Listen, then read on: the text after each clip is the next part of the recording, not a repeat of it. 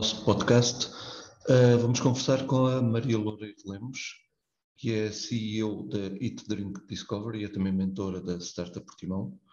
Uh, uma pessoa muito ligada ao empreendedorismo, ela própria é empreendedora já há muitos anos, organizadora de eventos uh, e, de outras e de muitas atividades variadas. olá Maria, tudo bem?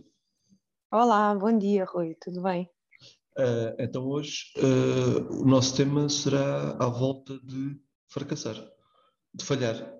Uh, e até pegava aqui logo no mote, numa frase do, do Churchill, que diz que sucesso é tropeçar de falha em falha sem perder o entusiasmo.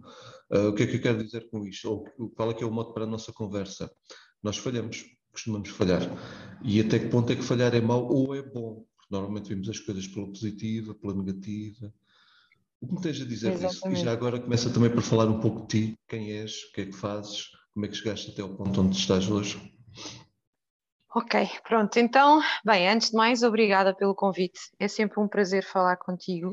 Um, acho que nos falham uh, mais conversas fora de trabalho, em esplanada, uh, mas é sempre, mesmo a nível profissional, é bom e agradeço mais uma vez o convite da Startup Portimão.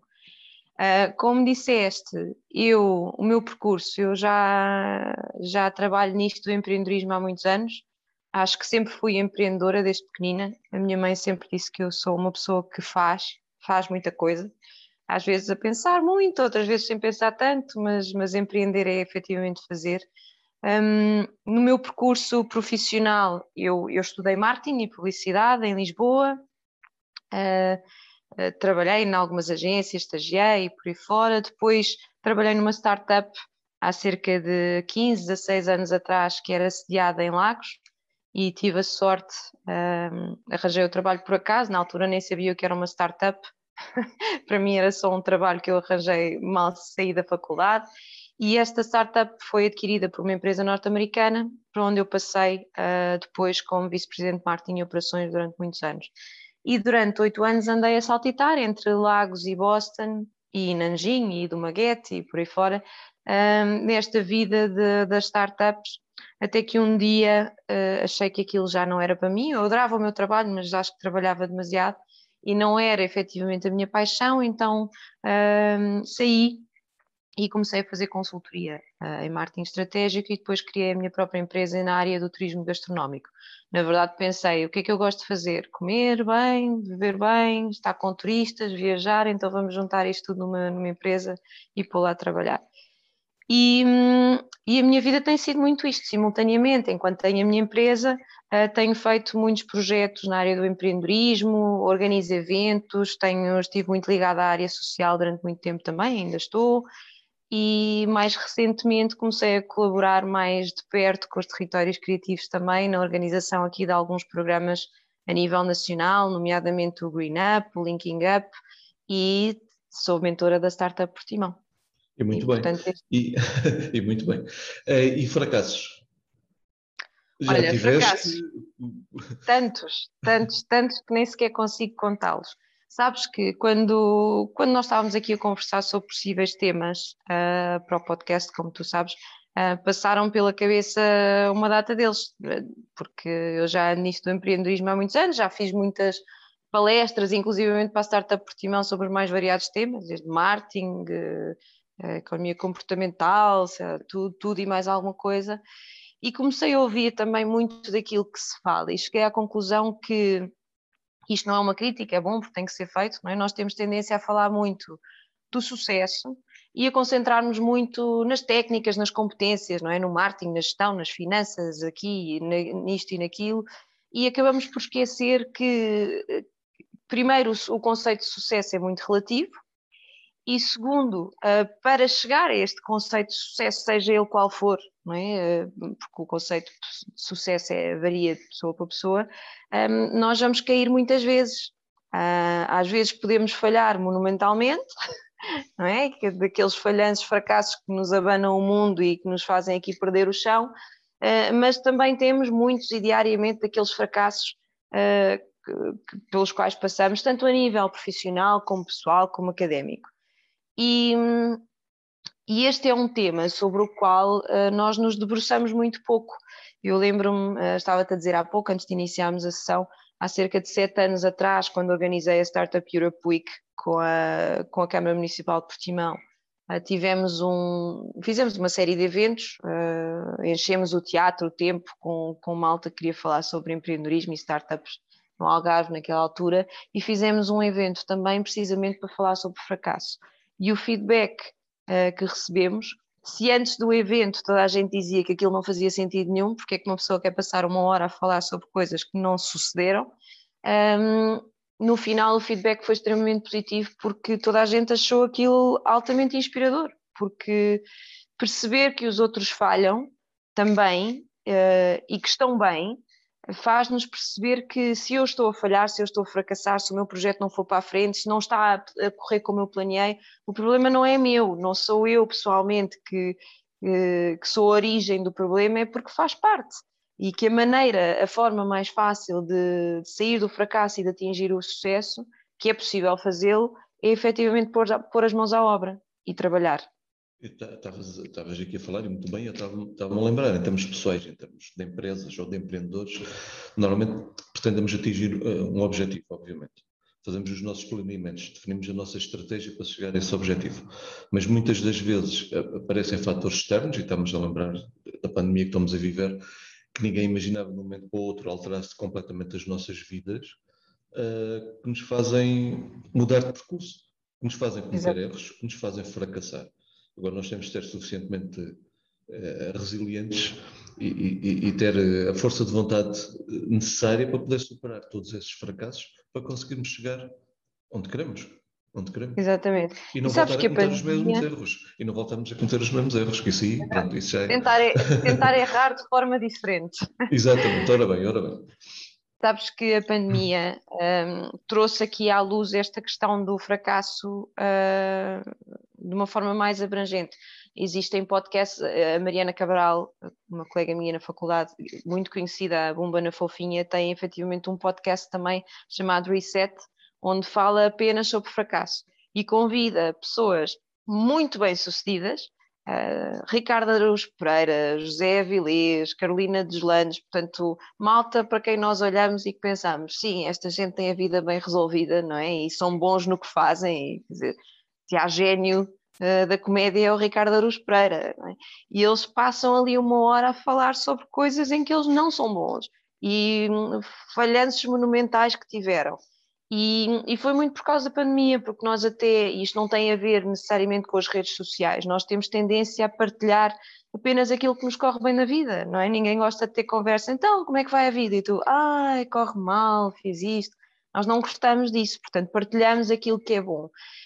E a pandemia fez-nos todos perceber que há momentos em que todos somos apanhados aqui um bocadinho sem chão, a nível profissional, a nível pessoal e não só. E e esta conversa aberta sobre fracasso uh, trouxe aqui também, uh, serve de, de amparo, não é? De apoio para quem está a construir coisas e a perceber que é efetivamente é possível lidar com o fracasso de uma forma positiva e não, e não de uma forma negativa. E tu estavas-me a perguntar há pouco se eu já tinha falhado. eu, olha, a nível profissional, já fui despedida N vezes, já tive uma empresa que faliu, uh, já, já tive projetos que, que não foram para a frente, tive, tive um então particularmente que me traumatizou profundamente de um evento que estava a organizar no Algarve, uh, que tive que cancelar dois dias antes de, de o lançar e que, pronto, para mim foi um falhanço monumental quando já tinha parceiros, convidados, uh, clientes, tudo uh, preparado e fui, fui obrigada por, por coisas que acontecem, não é? Uh, a cancelar, a tomar a decisão de cancelar. E depois a nível pessoal, quer dizer, quem nunca? Sou divorciada, portanto logo aí podes pensar, eu própria posso pensar, fracassei, não é? No meu casamento. Não, não, não olho para as coisas neste sentido, acho que as coisas têm que, Uh, foi um pro, progresso natural e eu dou muito bem com o meu ex-marido e, e, estamos bem e somos felizes, um, mas aquela ideia, não é? Uma pessoa quando se casa é para a vida toda e quando não chega à vida toda nós pensamos, epá, o que é que eu fiz mal? Um, e mesmo nesse processo foi para mim muito útil falar com outras pessoas com que tinham relações também e, e perceber que que não era eu e não era o Luís, uh, são coisas da vida que acontecem. E portanto era esse o modo para hoje, uh, falarmos aqui sobre fracassos. Uhum. E parece uh, também temos como sair deles.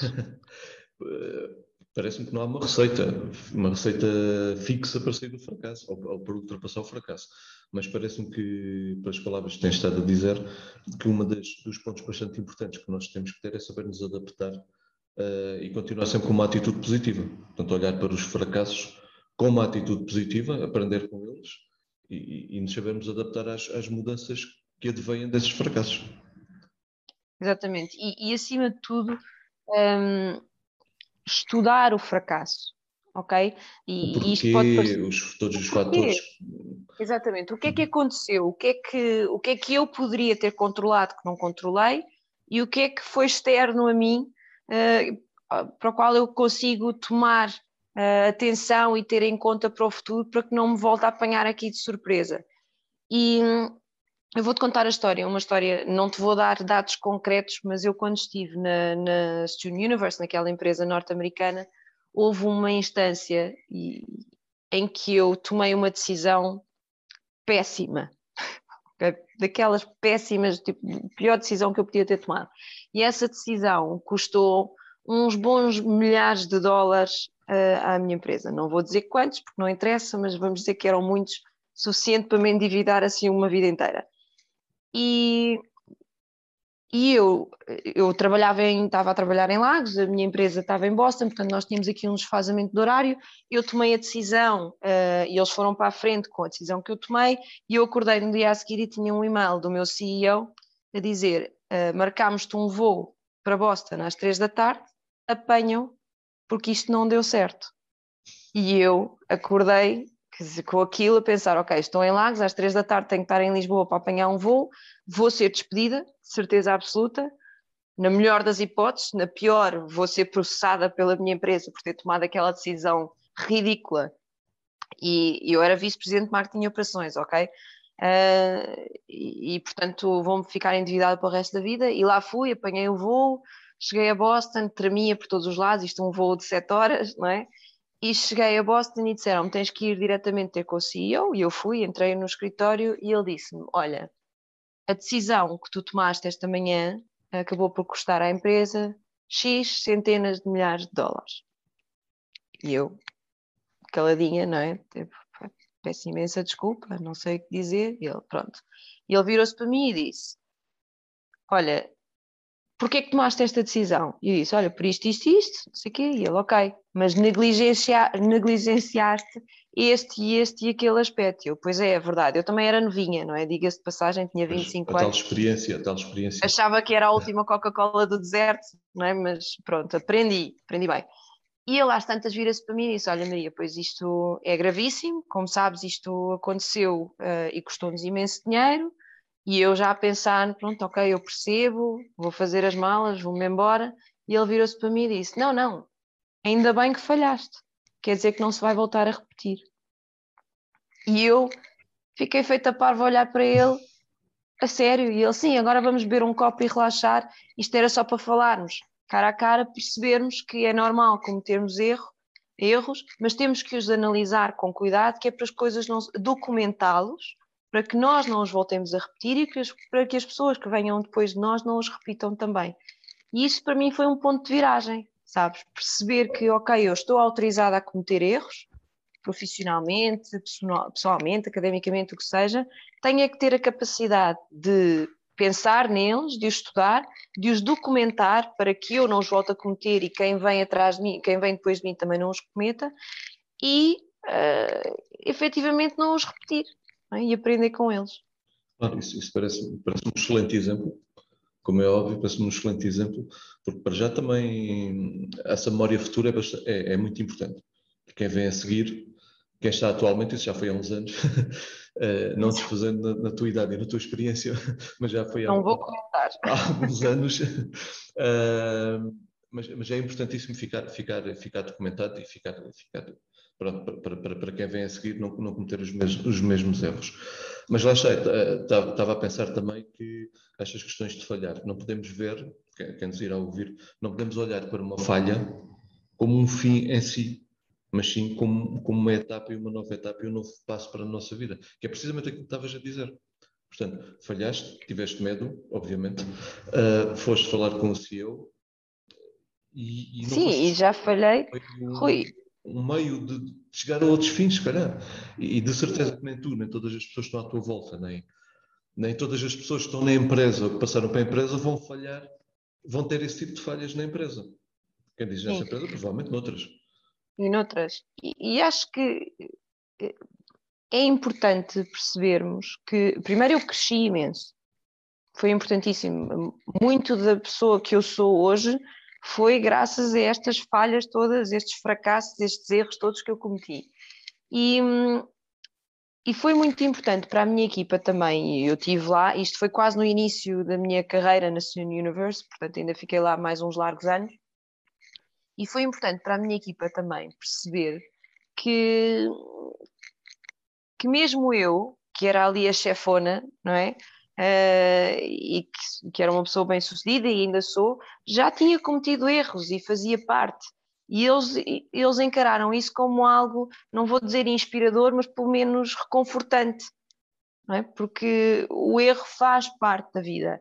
E hum, tu estavas a dizer, estávamos a falar sobre isto há pouco, eu, eu quando conheço pessoas e, nas suas mais diversas carreiras e tenho a sorte de conhecer pessoas muito bem sucedidas, eu gosto sempre de perguntar qual foi o percurso deles.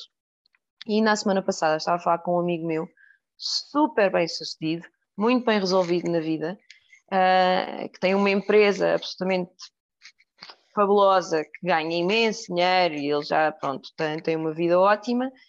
E ele estava a dizer, sim, Maria, mas eu tive duas empresas que declararam falência antes de chegar aqui. E eu achei aquilo maravilhoso, porque perceber que uma pessoa efetivamente está no, no, no ponto em que está, mas que já esteve mal, é? E, e eu achei aquilo inspirador, porque pensei, ok, é possível sair do buraco.